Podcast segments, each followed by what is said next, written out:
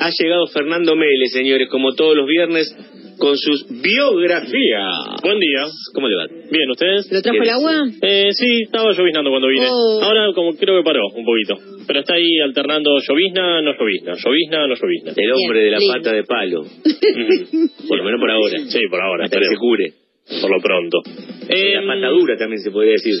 Porque literalmente no la puede Sí, doblar. sí, sí, sí. Pero juega bastante bien la pelota. Patadura es No, para que no- juegue así no- No, así no puedo jugar La nada. patadura, Así, hoy, ahora está patadura. Contanos. Hablaremos hoy de Laura Ana Merelli. Laura Merelli. Sí, conocida en el mundo artístico por su nombre artístico, que es Tita Merelo. Claro. Gran, gran personaje del, grosa, de la. Argentina. Nacida en el barrio de San Telmo, el 11 de octubre de 1904, en un conventillo, en el seno de una familia muy, muy pobre. Ahí hubo un diputado uruguayo que en el año 2011, luego de que vecinos de la localidad de San Ramón de dicho país le informaran que la cantante había nacido en dicha localidad, comenzó una Estamos investigación. Gardel, viejo. Igual que Gardel, misma situación.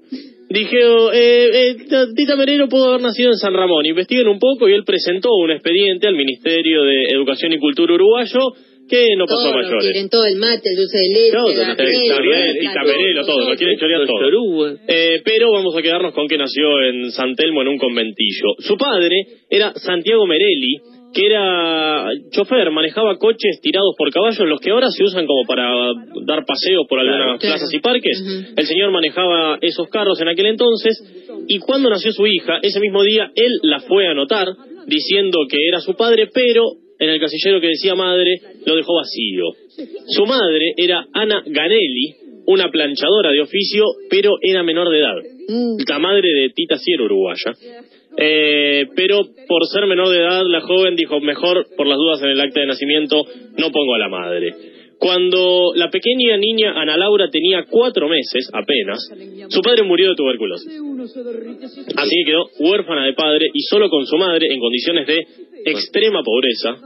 Y además quedó a cargo de la madre que no la había reconocido todavía, cosa que recién hizo formalmente en el acta de nacimiento cuando tenía cuatro años, es decir, tres años y pico después.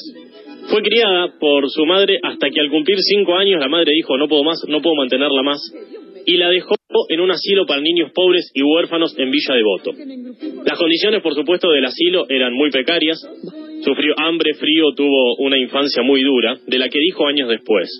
No recuerdo si tuvo una infancia precoz. Lo que sé es que fue muy breve. La infancia del pobre siempre es más corta que la del rico. Una frase para analizar tal vez.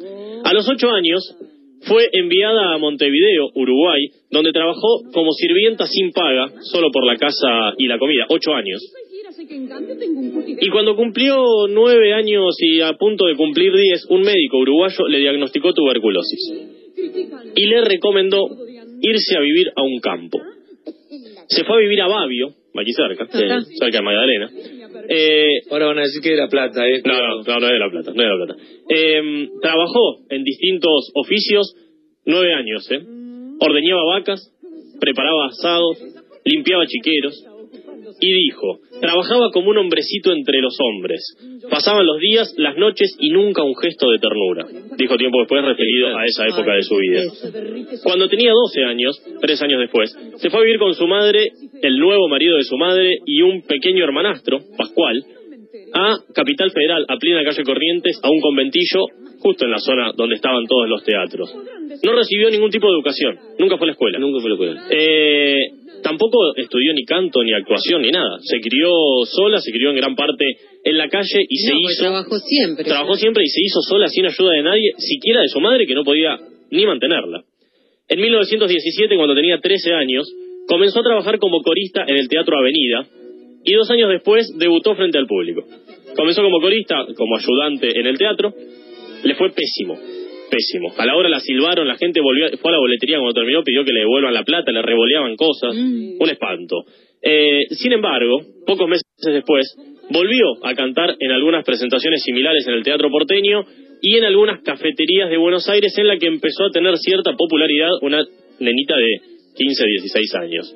Sí, igual es- los 15 años de esa época no eran No, lo los mismo 15 edad. ahora, ¿no? Y los 15 años de una nena que a los 8 años Claro. fue a trabajar como sirviente Claro. Uruguay, a los 5 estaba en un orfanato y a los 10 trabajaba en un campo ordeñando vacas. No empecé por vocación, sino por hambre, dijo. Me costó, traba- eh, me costó mucho trabajo aprender a vivir, pero aprendí a vivir, a leer, a pensar por mi cuenta. Si fuera verdad que la inteligencia se desarrolla mejor cuando encuentra resistencia, yo tendría que ser la mujer más inteligente del mundo porque fui resistida y resistente, dijo. Su carrera siguió en el Teatro Bataclan en 1922 cuando tenía 18 años. ¿Qué significa Bataclana en el, en el lenguaje popular?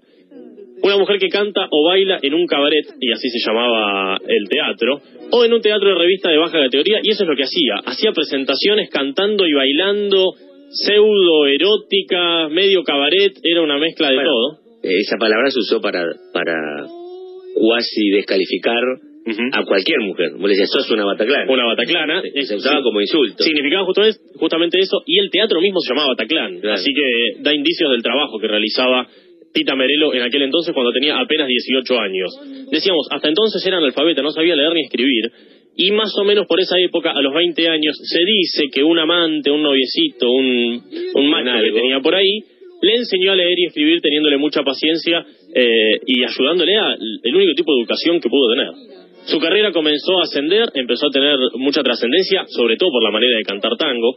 Se integró como vedette en un espectáculo del Teatro Maipo, donde cantó allí su primer tango en público. Empezó a tener papeles cada vez más importantes, acompañando a diversos comediantes, tanto como vedette y actriz como cantando tangos. Hacía un poco de todo. En 1927 cantó el tango Un tropezón en el Teatro Maipo y fue escuchada ni más ni menos que por Carlos Gardel. Carlos Gardel dijo que no le gustó nada la forma de cantar de Tita Merelo. Y ella, en 1994, mucho después, en una entrevista, dijo que Gardel no había sido reconocido por sus condiciones vocales, sino por sus novedosas películas sonoras que había filmado en el exterior y se hizo mucho más popular Bueno. por su trágica muerte. Listo, toma. Bueno, Ay. no, no, para, para. Yo, algo de lo que piensa Tita, estoy un poco de acuerdo, ¿eh?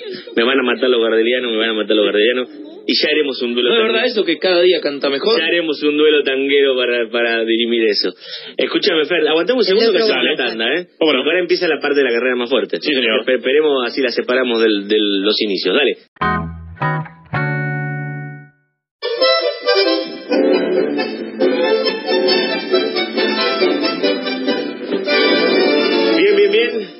Acá me dicen, bueno, ya seguramente lo vas a mencionar, así que te lo dejo para más adelante.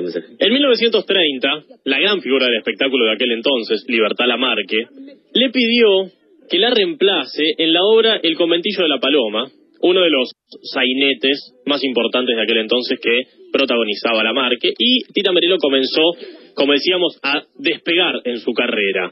En 1933 actuó en Tango. Tango fue la primera película La sonora sonora de Argentina. de Argentina, prote- protagonizada por la propia Libertad Lamarque, y la participación de Luis Sandrini, quien también debutaba en el cine en aquel entonces en un papel menor tal como era el de Tita Merelo. Es allí que Tita Merelo lo fichó, no le dijo nada, dicen que no le cruzó ni una mirada, pero le echó el ojo. Como sabía que lo ibas a decir, guardé el mensaje este. Ajá. Que decía, Tita, diosa, estaba recontra buena, y fue el gran amor de Sandrini, me dicen. Fue el gran amor de Sandrini, eh, empezaron a salir cuando él se separó algunos años después, en eh, 1942, es decir, lo esperó 12 años. Ah, no. Sí, Sí, la quería. Que lo quería. Eh, ahora vamos a hablar un poquito de Sandrini. Fue multada... No, no, me- no gastes Sandrini porque es para ahora. No, es para otro. No, no, no, vamos a hablar de la relación entre ellos. La relación entre ellos. Eh, fue multada en aquel entonces por aparecer en público en el teatro sin medias de nylon. Ah, bueno. Le pusieron una multa. Sin medias de nylon, multa. Imaginemos que era en aquel Sí, entonces, claro, ¿no? Por supuesto. Dijo, pensar que ahora las mujeres salen totalmente desnudas en el escenario. Los tiempos han cambiado. Sí. ¿Y cómo? Dijo. Eh, fue junto a Sandrini a México, país en el que ambos filmaron algunas películas y fueron ciertamente exitosos. Y en 1949 su relación con Sandrini ya estaba bastante desgastada. Y a él le ofrecieron ir a filmar a España. Y a ella le ofrecieron protagonizar Filomena Marturano. Mm. Y ella le dijo, yo me quedo. Y él le dijo, yo me voy. Sí, sí. Y ahí fue que terminó Bueno. eh, su gran amor. Filomena Marturano fue la consolidación final de ella como gran actriz. La película estuvo 13 meses en cartelera y luego fue llevada también al teatro. Nunca se casó, no tuvo hijos, tuvo múltiples noviazgos. Su gran amor fue, sin ningún tipo de dudas, Luis Sandrini, y es por ello que se cree nunca volvió a tener una relación formal. De hecho, cuando murió Sandrini, en 1980. Ella no asistió al funeral, pero dijo en la televisión, permítame, Malvina, que lo llore con vos. Malvina era la entonces Claro, mujer de Sandrini. Malvina Pastorino. Eh, y algunos dicen que la ella lo despidió casi como si fuera su esposo, como si fuera la viuda. En la película Tita de Buenos Aires, Ujú. que se estrenó hace un año, El año pasado. hace de Tita, está muy bien. Sandrini hace Damián Dos Santos, hace de Santos. Ajá. ¿Ubican a Damián Dos Santos, el actor? También de Santos. De Santos, Damián de Santos. Es. En 1955, tras el derrocamiento de Perón, fue investigada por vinculaciones con el peronismo. Había aparecido una foto de ella saludando a Perón en Mar del Plata, en un festival de cine de Mar del Plata. Fue acusada... Era. Sí, era bastante Ah. peronista. Eh, pero tampoco era peronista a viva voz. De- después, cuando murió Perón, ella tiene alguna frase de- diciendo, bueno, se terminaron las esperanzas, no sé qué, pero en aquel entonces estaba como un poco más camuflado su peronismo. Eh, y fue acusada de traficar té desde Sri Lanka. ¿Te, te para tomar? Té, para tomar, sí. Eh, y es por ello que se debió exiliar a México. Como no la pudieron encontrar una, Claro. Sí, una sí, acusación real de vinculación con el peronismo, la acusaron. Vos traficaste desde Sri Lanka, andate. Y se exilió a México para no ser eh, puesta presa. Pudo volver a la Argentina en el 58 cuando ganó Frondizi las elecciones. Después de diversos éxitos en la década del 60 y del 70, Sábados Circulares y su participación fue uno de los grandes éxitos, se cansó de la fama. Basta, no quiero saber nada, más con la fama, más con la prensa, que me pidan autógrafo, no quiero saber más nada. Se recluyó en su vivienda en Recoleta, cultivó una faceta religiosa de muchísima devoción y comenzó a tener fuertes cuadros depresivos. Dijo, una vez casi me suicido. Estuve tres veces a punto de morir y en todas volví a nacer. Dios me salvó. Es decir, se volvió muy devota de la religión. En 1990 el Consejo Deliberante la declaró ciudadana ilustre de la ciudad de Buenos Aires por considerarla un mito viviente de la iconografía porteña y un año después la Asociación Argentina de Actores le entregó el premio Podestá a la trayectoria en distinción a las más importantes figuras de escena nacional, el premio más importante que entrega la Academia Argentina de Actores. En 1998 se fue a hacer un chequeo a la Fundación Favaloro. Sí. Los resultados le dieron todos muy bien. Imaginemos, 1998 Sí. nació en 1904, Sí, tenía no, no. 94 años. Divino. Sin embargo, le pidió a René Favaloro a ver si podía quedarse ahí. Mm. Y se quedó en el... La, eh, Favaloro dijo, está bien, Tipo un hotel. Como si fuera un hotel, exactamente. Dieron una Ah, porque habitación, la atiendan. le pusieron su altarcito, optó por permanecer allí hasta su muerte y recibir atención médica todo el tiempo. La muerte de Favaloro en el 2000 y de su hermano, Pas- de su hermanastro, del hijo de su madre con Pascual. su segundo marido, Pascual, en el 2002 le generaron fuertes cuadros depresivos. En diciembre de 2002 fue diagnosticada con cáncer de mama con metástasis cerebrales, pero decidió no hacerse ningún tipo de tratamiento y falleció mientras dormía a los 98 años en la Nochebuena del 2002, 24 de diciembre del 2002, decíamos, a los 98 años. Luego del cortejo fúnebre que fue escoltado por el regimiento de patricios, sus restos descansan en el Panteón de Autores y Compositores de Sadaic, en el cementerio de la Chacarita. Filmó más de 30 películas, 30 películas en aquel entonces es una barbaridad. Grabó gran cantidad de tangos y milongas con una personal- personalidad y una forma de cantar única que podríamos decir ella misma patentó. Y su retrato está en el Salón de Mujeres Argentinas de la Casa Rosada, junto con figuras como Eva Perón, Juana Zurduy, Lola Mora, Victoria Ocampo, Mariquita Sánchez de Thompson, personajes importantísimos de la escena nacional. Buenísimo, Tita. María, una diosa, ¿eh? Claro. Eh, esos personajes que vale la pena no olvidar nunca ¿eh? en la República Argentina. Fer, gracias querido. Hasta ¿eh? el viernes que viene. El viernes que viene volveremos con las, las biografías de Fernando.